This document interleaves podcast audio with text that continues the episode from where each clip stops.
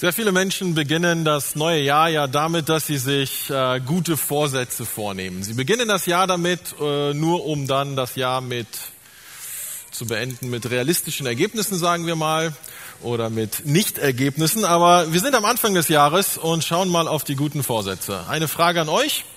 Wer von euch hat sich überhaupt irgendetwas vorgenommen für das neue Jahr? Kurzes Handzeichen. Deutlich mehr als im ersten Gottesdienst, ja. Ich frage mich immer, was ist eigentlich mit den anderen? Haben die schon kapituliert oder sind die schon vollkommen? Irgendwo dazwischen liegt wohl die Wahrheit. Aber schauen wir uns erstmal die Dinge an, die ihr euch vorgenommen habt. Diejenigen, die sich gerade gemeldet habt, ihr müsst keine Sorge haben, dass ich euch jetzt frage, was ihr euch vorgenommen habt, denn das weiß ich schon. Jeder zweite von euch, zumindest statistisch gesehen, hat sich vorgenommen, ähm, Sport zu machen, mehr Sport zu machen und weniger Zeit mit sozialen Medien zu verbringen recht allgemeine Ziele. Mehr als jeder dritte von uns möchte gesünder leben oder Vegetarier werden. Man beachte, dass das zwei unterschiedliche Kategorien sind. Das entspricht meinem Wahrheitsempfinden. Jeder Dritte möchte aufhören zu rauchen. Äh, ich wusste nicht, dass wir so viele Raucher haben. Ja, man sieht, die Statistik ist nicht unbedingt in dieser Gemeinde entstanden, aber wahrscheinlich spiegelt diese Statistik doch so gesamtgesellschaftliche Trends wider. Was ich mich gefragt habe, ist, warum gibt es das überhaupt? Warum nehmen Menschen sich so vieles vor am Jahresanfang? Weil es alle tun oder weil wir es lieben zu scheitern? Wahrscheinlich nicht. Wahrscheinlich tun wir das, weil wir uns einen positiven Effekt erhoffen. Wir erhoffen uns mehr Lebensqualität, mehr Lebensfreude, vielleicht mehr Sinn im Leben, mehr Wohlbefinden. Und man könnte auch sagen, wir hoffen uns, dass wir dadurch glücklicher werden, richtig? Wir hoffen uns, Fehler abzustellen und unser Leben irgendwie besser zu machen. Und diese guten Vorsätze und dieses gute Ziel dahinter ist auch völlig berechtigt, ist völlig verständlich, völlig legitim. Was ich mich aber gefragt habe, ist, wie wichtig sind eigentlich diese Ziele? Wie wichtig sind die Ziele, die ich mir, die Vorsätze, die ich mir für das neue Jahr nehme? Und gerade aus der Perspektive Gottes, der Perspektive eines Christen, muss ich mir doch die Frage stellen, wie wichtig sind diese Dinge eigentlich Gott? Und wenn es mir dabei geht, darum geht, mein Glück, mein Wohlbefinden zu steigern, bin ich ganz schnell bei der Frage dieser Predigt heute. Wie wichtig ist es Gott eigentlich, dass ich glücklich bin? Wie wichtig ist es Gott, dass ich glücklich bin? Die These meiner Predigt lautet, Gott hat nie gesagt, ich will, dass du glücklich bist. Und jetzt werden einige denken, ja wirklich nicht? Ich meine, vielleicht hat er so nicht gesagt, aber, aber sinngemäß. Ich meine, wenn Gott uns Menschen liebt und wenn Christen seine Kinder sind und er nur das Beste für uns will, dann folgt doch daraus, Gott muss wollen, dass ich glücklich bin. Ich finde, das ist, das ist logisch, das ist naheliegend. Tatsächlich glauben das viele Menschen und spätestens dann wird es kritisch, wenn das Glück ausbleibt oder das Glück zerbricht. Wenn Menschen, die glauben, Gott will, dass ich glücklich bin, ihren Job verlieren oder Insolvenz anmelden müssen oder in einer Beziehungskrise stecken oder finanzielle Sorgen haben oder erkranken, spätestens dann stellt sich die Frage, Moment mal Gott, wenn du mich liebst, wenn du willst, dass ich glücklich bin, warum das? Es macht keinen Sinn, es, es passt nicht dazu, es ist kontraproduktiv. Warum? Ich möchte mich mit diesem Irrtum, mit diesem Missverständnis heute in dieser Predigt auseinandersetzen, denn tatsächlich hat Gott nie gesagt, ich will dass du glücklich bist. Gott hat gesagt, sehr klar, sehr häufig, dass ihm andere Dinge viel, viel wichtiger sind als mein persönliches, individuelles Glück. Und das muss man erstmal sacken lassen. Das muss man erstmal realisieren. Wie passt das dazu, dass Gott mich liebt? Und trotzdem ist es ihm nicht wirklich wichtig. Auf jeden Fall nicht an erster Stelle, dass ich glücklich bin. Wenden wir uns dem großen Missverständnis zu. Ähm, ich behaupte immer noch, dass es ein Missverständnis oder sogar eine Lüge ist. Denn wenn man das weiterdenkt, wenn, es, wenn Gott allmächtig ist und wenn er will, dass ich glücklich bin und ich sein Kind bin, dann würde das, müsste das doch bedeuten, dass ein Christ nie krank wird und wenn er doch krank wird, dann ist das ganz schnell vorbei. Dass ein Christ immer erfolgreich ist, dass Christen alles, was sie anpacken, gelingt, sie sind reich, sie haben Wohlstand, ist aber offensichtlich nicht so. Es müsste doch bedeuten, dass Christen immer Bewahrung erleben, keine Unfälle, kein Unglück, sie stolpern nicht mal, sie erleben Wunder, sie verlieren ihren Hausschlüssel nie, sie müssen nicht tanken. Ich begegne Leuten immer wieder an Tankstellen und fahre auch selber dahin. Also was ist falsch, Gott? Wenn du willst, dass ich glücklich bin, fang doch mal irgendwo an, mich glücklich zu machen. Tatsächlich ist das ein Irrtum. Ich möchte als erstes mit euch zusammen Hebräer Kapitel 11 anschauen. Hebräer Kapitel 11 ist das Kapitel in der Bibel, wo uns Glaubensvorbilder, ich will eure Aufmerksamkeit zurück, also den Text nochmal weg. Ähm, Hebräer Kapitel 11 ist das Kapitel, wo es um Glaubenshelden geht, um Glaubensvorbilder eigentlich, um Menschen, die uns vorgestellt werden, aufgelistet werden aus dem Alten Testament, die an Gott geglaubt haben und an denen wir uns orientieren sollen, denen wir folgen sollen, von denen wir lernen sollen, wie man Gott glaubt. Und der Höhepunkt dieses Kapitels, den möchte ich uns vorlesen. Ab Vers 32 heißt es dort, wie viele andere Beispiele wären noch zu nennen? Die Zeit fehlt mir, um auf Gideon und Barak einzugehen, auf Simson und Jiftach, auf David und Samuel und die anderen Propheten. Was haben Menschen wie sie durch ihren Glauben nicht alles zustande gebracht?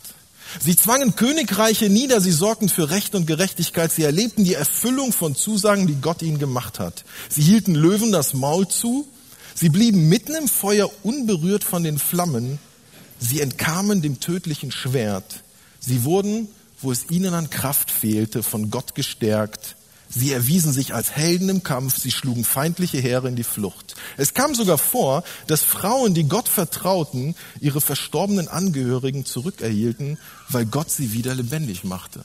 Hammer, oder? Hammer. Großartige, eine glorreiche Liste von Erfolgen, von Siegen, von Glück. Wenn du das erlebst, hast du gewonnen, oder? Das erlebten Menschen mit Gott. Aber die Liste geht weiter. Und die Liste geht weiter, haltet euch fest. Andere aber. Andere aber, die auch Gott vertrauten, ließen sich lieber zu Tode foltern, als sich von Gott loszusagen, obwohl sie dadurch freigekommen wären. Sie waren bereit, ihr irdisches Leben zu verlieren, um durch die Auferstehung ein besseres Leben zu erhalten. Manche mussten sich verspotten und auspeitschen lassen. Manche wurden gefesselt und ins Gefängnis geworfen. Sie wurden gesteinigt. Sie wurden zersägt. Sie wurden mit dem Schwert hingerichtet. Heimatlos zogen sie umher, in Gucci-Anzügen, nein, in Schafs- und Ziegenfällen gehüllt, notleidend, verfolgt und misshandelt. Die Welt war es nicht wert, sie in ihrer Mitte zu haben. Sie mussten in der Wüste und in den Bergen, in Höhlen und in Erdlöchern Zuflucht suchen. Was haben diese anderen anders gemacht? Was haben diese anderen falsch gemacht? Wo haben sie falsch geglaubt? Wo war ihre Gottesbeziehung nicht in Ordnung? Warum das? Warum werden diese Verlierer, diese Versager, diese, diese Unglückspilze, wieso werden die hier aufgelistet? Das ist doch der Inbegriff von, du hast richtig Pech gehabt. Das ist Unglück. Das ist das Gegenteil von Wohlbefinden. Sie sind gescheitert. Sie haben verloren. Schaut, was im Text steht. Die anderen, die auch Gott vertrauten. Die haben nichts falsch gemacht. Die haben an den gleichen Gott geglaubt. Die lebten teilweise in der gleichen Zeit, aber sie haben keine Heldengeschichten, sondern Leidensgeschichten. Wenn Gott, wenn es für Gott eine hohe Priorität wäre, dass diejenigen, die an ihn glauben, glücklich sind, dann haben diese Leute verloren. Haben sie aber nicht. Diese Auflistung ist dafür da, um uns zu zeigen, Gott hat nie gesagt, ich will, dass du glücklich bist. Es ist mir ganz, ganz wichtig, dass diejenigen, die zu mir gehören, diesseitig glücklich sind. Es ist mein höchstes Ziel. Wenn du zu mir gehörst, laufe ich dir hinterher und bewahre dich vor allem Leid, vor allem Schmerz, vor allem Negativen. Ich will, dass du unbedingt glücklich bist. Hat Gott nie gesagt, weil es ihm nicht wichtig ist. Das muss man erstmal sacken lassen, oder? Finde es eine harte Botschaft. Wenn man den Text weiterliest, Hebräer Kapitel 12, ein paar Verse nur weiter, wird dieses Thema weiter ausgeführt. Hebräer Kapitel 12 geht es um Christsein als Kampf gegen Sünde, als Kampf um Heiligkeit. Und in diesem Kapitel führt der Schreiber aus, dass Gott uns wie ein Vater erzieht und dass das manchmal Schmerzen bedeutet. Gott ist unsere Heiligkeit so wichtig, dass er bereit ist, unser Glück, unser Wohlbefinden zu opfern, damit wir verstehen, damit ich verstehe, wo Sünde in meinem Leben ist. Er tut das mit Menschen, die nicht zu Gott gehören, um sie auf sich aufmerksam zu machen. Und er tut das mit Christen, um uns Christen auf Sünde in unserem Leben aufmerksam zu machen. Wenn Gott kurzfristig wollte, dass wir Hauptsache immer glücklich sind, müsste er uns doch in Ruhe lassen, müsste er es doch tolerieren, müsste er es doch akzeptieren. Tut er nicht, sondern der Schreiber benutzt das Bild von Kindererziehung inklusive Strafmaßnahmen für einen höheren Zweck. Was machen Eltern mit ihren Kindern? Wir tun von morgens bis abends nichts anderes, als unsere Kinder glücklich zu machen. Richtig? Das mag bei den anderen so sein, bei uns zu Hause ist das ein bisschen anders. Fragt meine Kinder, Weihnachten ist immer traumatisch, sie dürfen nicht alle Süßigkeiten essen, die sie wollen. Voll die gemeinen Eltern haben unsere Kinder. Ihr könnt für sie beten, wenn ihr wollt. Nein, wir sehen das größere Bild, wir wissen, wozu das führt. Und wir haben Maßnahmen, die auch mal hart sind. Wir essen die Süßigkeiten zum Beispiel selber weg, äh, äh, weil das besser für die Kinder ist. Wir haben Nachbarskinder, oder vielleicht sollte ich lieber sagen, es gibt Kinder im Kindergarten meines Sohnes, von denen ich denke, die brauchen Erziehung, sie brauchen meine Erziehung. Aber wisst ihr was, sie kriegen die nicht, weil es nicht meine Kinder sind. Und das ist übrigens auch besser so.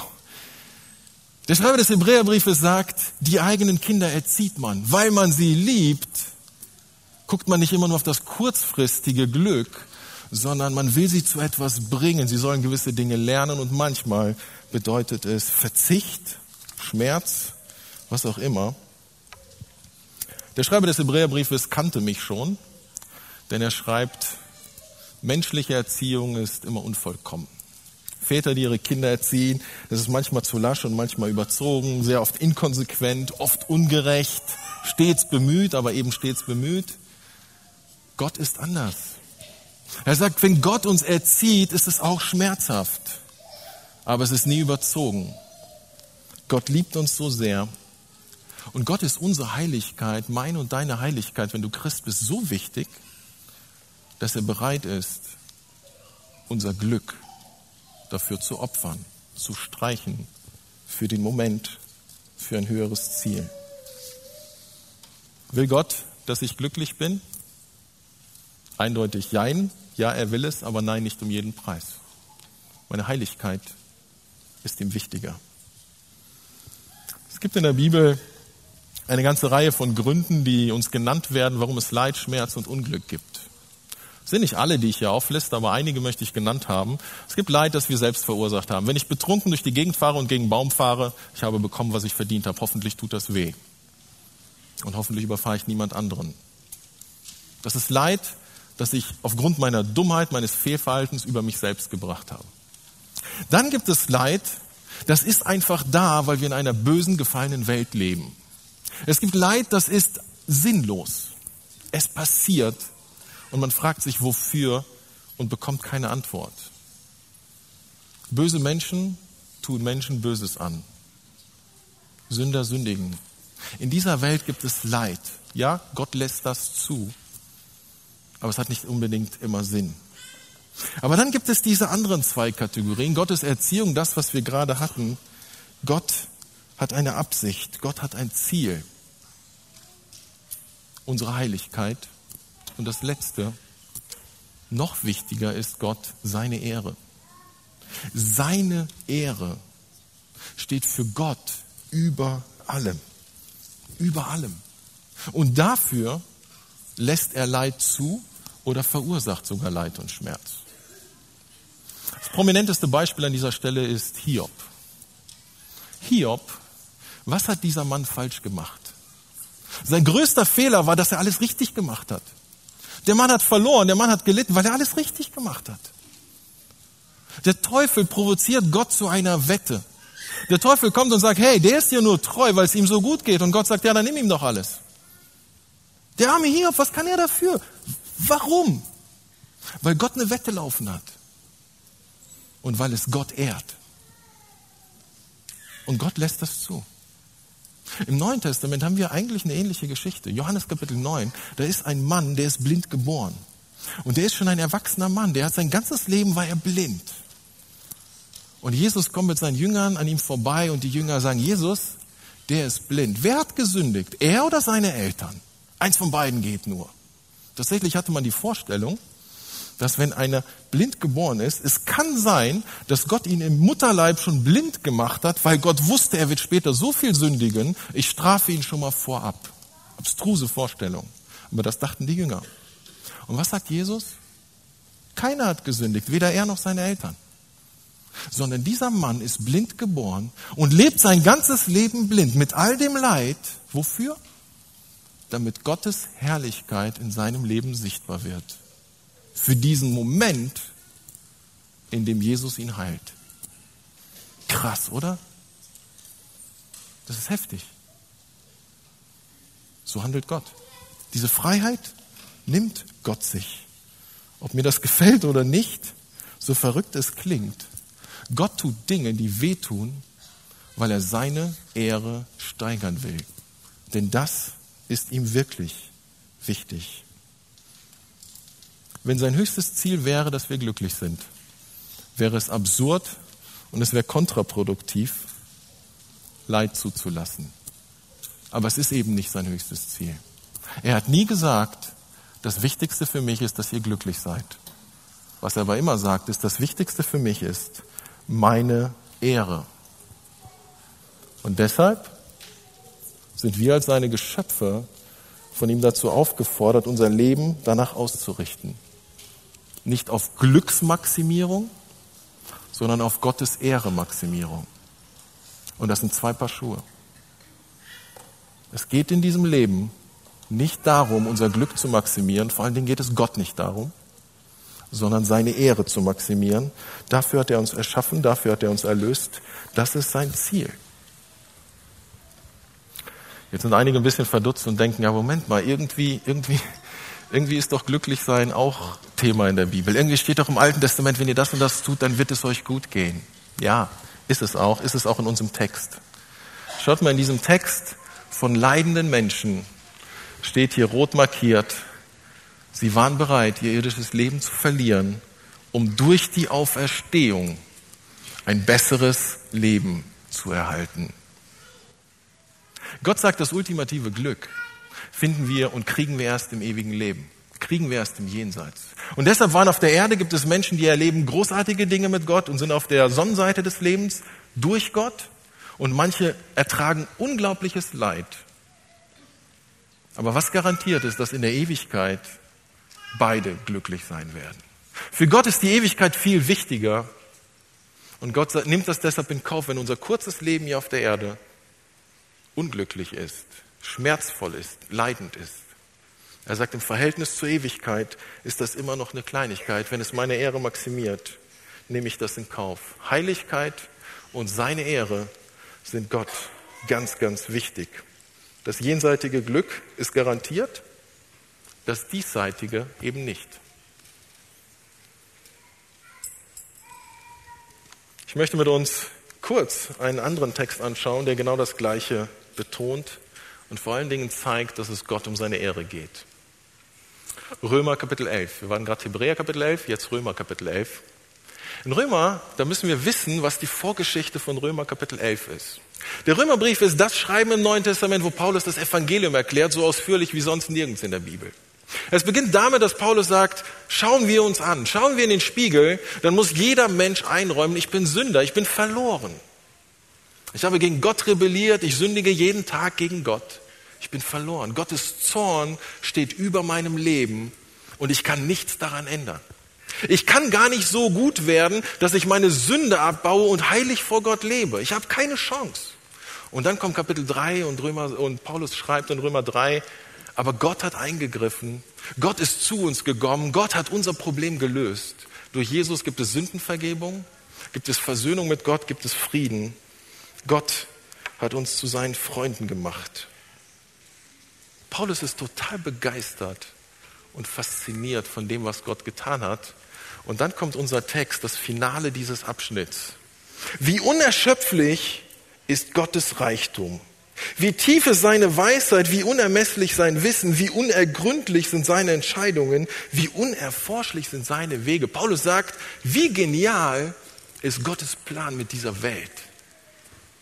Hat jemals ein Mensch die Gedanken des Herrn ergründet? Ist je einer sein Berater gewesen? Wer hat Gott jemals etwas gegeben, sodass Gott es ihm zurückerstatten musste? Die Antwort ist niemand. Gottes Pläne sind so weit weg von dem, was wir können, oder uns überhaupt vorstellen können.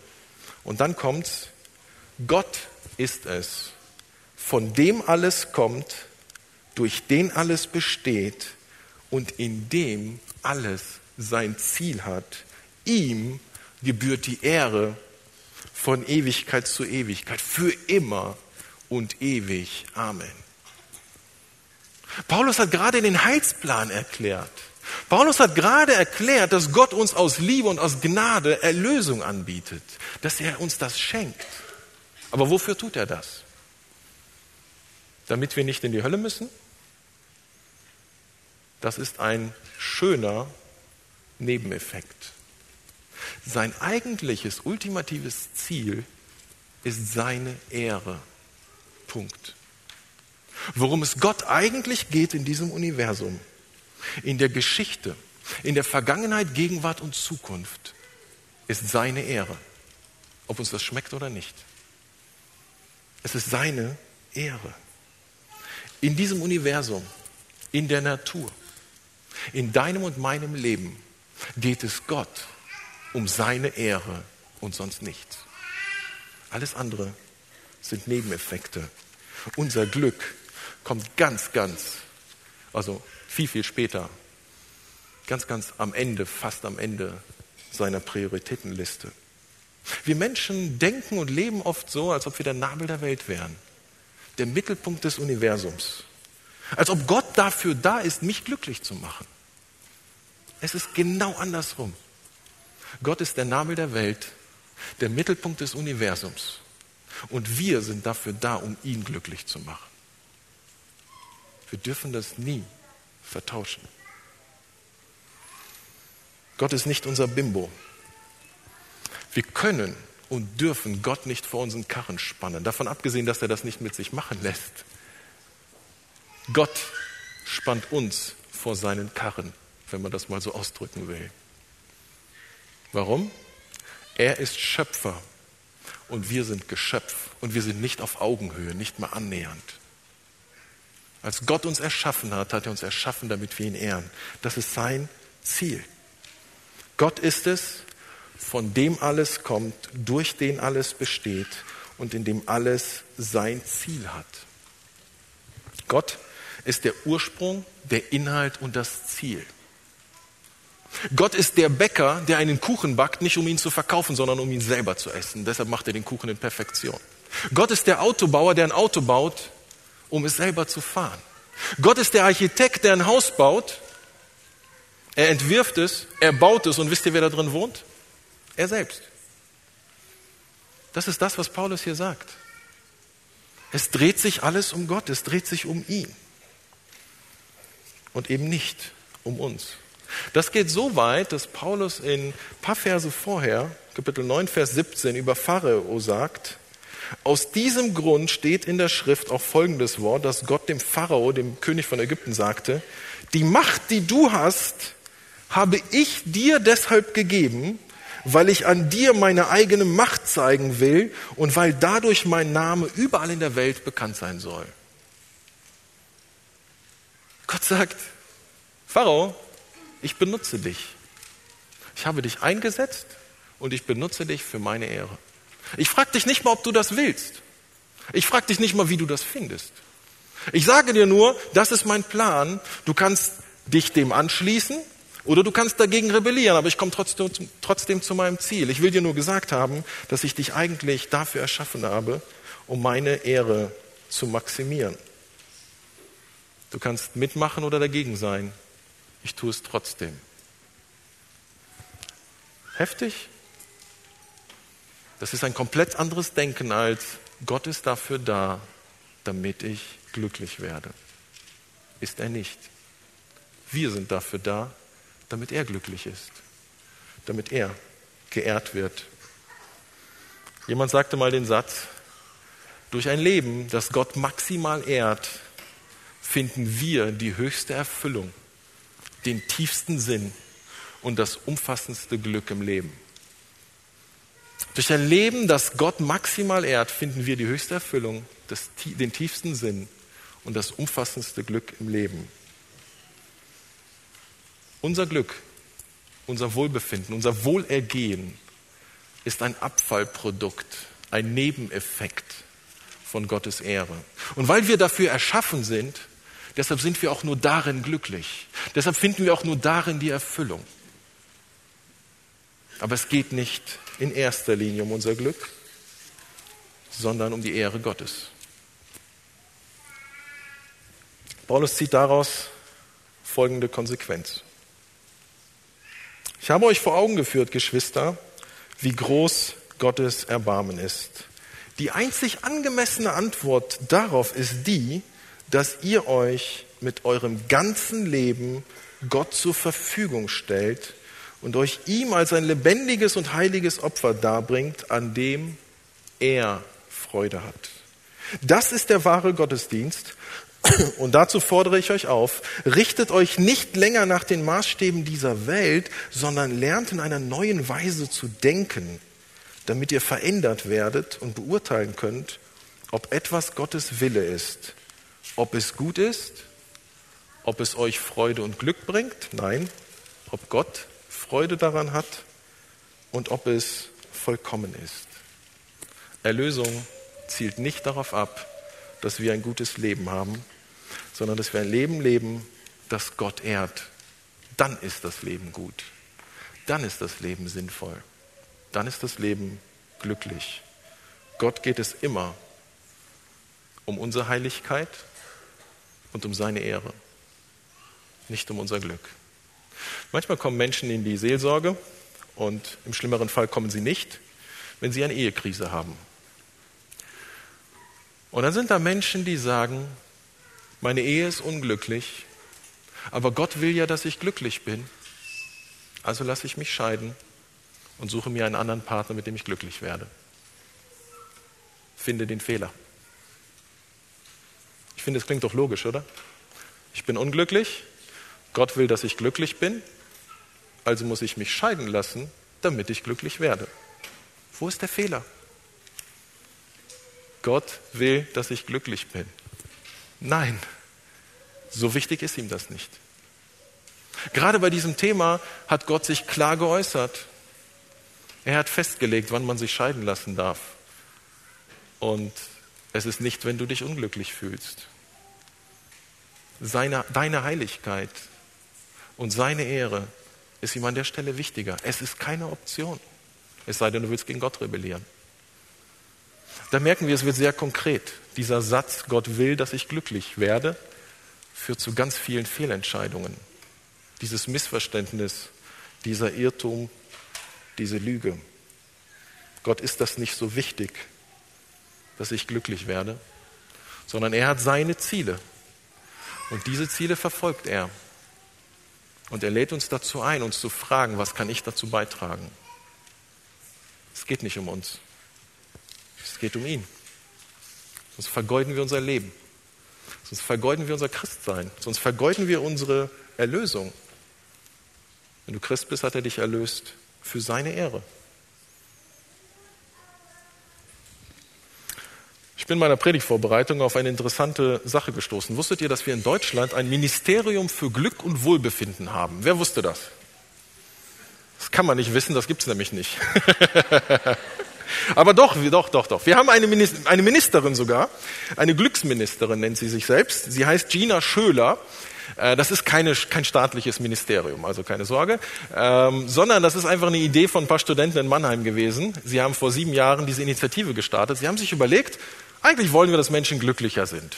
Dann haben sie dieses Ministerium gegründet und sie machen so verschiedene Aktionen, Vorträge, wie kann man glücklicher sein. Und ich finde das total süß, was die da machen, also nett jetzt, positiv. Ähm, ich finde das klasse. Sie machen so Aktionen, sie hängen irgendwo in der Stadt so, so Erste-Hilfe-Kästen auf und da kann man so liebevolle Dinge reintun und jeder, dem, es gerade schlecht geht, kommt an der Kiste vorbei, kann sie aufmachen und ist eine positive Überraschung drin. Also wäre eine Idee, könnt ihr mir ins Büro stellen, wenn ihr wollt. Ähm, dann gibt's auch noch so die Dekorieren. Bänke, Stühle stellen sie in die Stadt, damit Menschen, die einfach mal schön sitzen wollen, so einen Glücksmoment haben. Finde ich gut, finde ich klasse.